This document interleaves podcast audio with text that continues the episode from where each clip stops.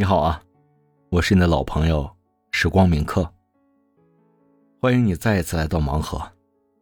今天啊，我想跟大家聊一聊，是谁带你走过蹉跎，战胜恐惧，走向你心中的诗和远方呢？我今年三十八岁了，我走过的这段人生路啊，刚好经历了改革开放这四十多年的时光。想想七八十年代的百废待兴。初步开放，九十年代的金融开放，互联网的悄然兴起，再到两千年的互联网时代，两千年后期到二零一零年左右的互联网加的时代，再到今天的物联网时代，每个时代的机遇和机会，还有时间，其实对于每个人都是相对公平的。那么，到底是什么？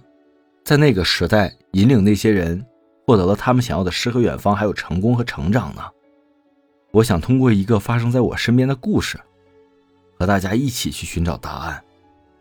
这个故事啊，发生在不久前，我在喜马拉雅参加线下大师班培训的时候，我们班里有一个同学，他非常特别，因为他天生双目失明。如果说一个人双目失明，他去做有声，光是录音，其实没有什么奇怪的。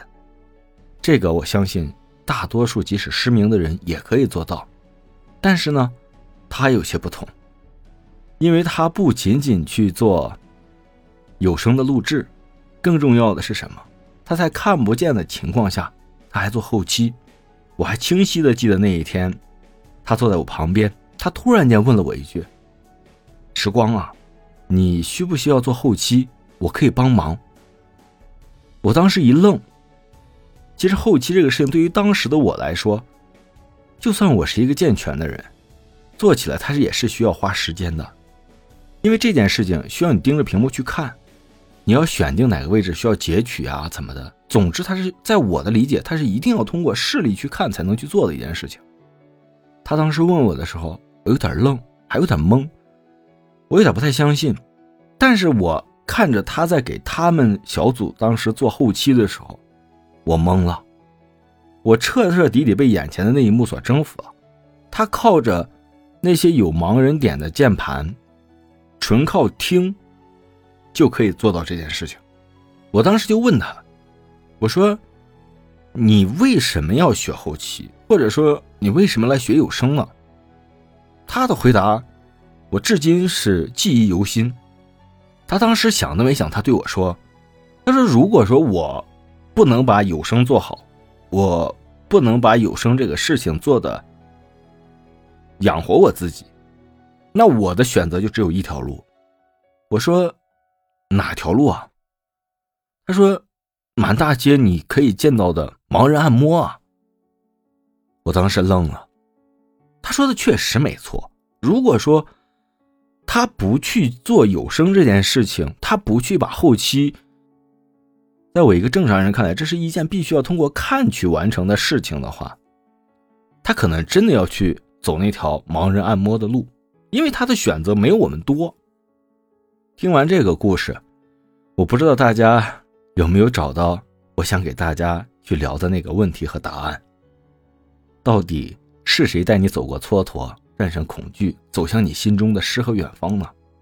通过这个故事，我想，不论是在哪个时代，引领一个人不断去挑战自己的不能，战胜自己内心恐惧，不断获得成长以及获得成功的，除了那个时代所赋予的机遇、机会等一些外在的条件，最重要的那个引领你走向成功的人，一定是你自己。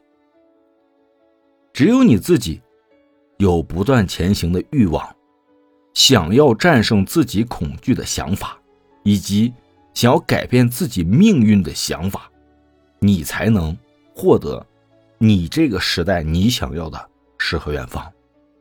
在今天这个时代，其实赋予了我们很多的机遇和机会，不管你是在各行各业，或者又在不同的领域，其实，在今天。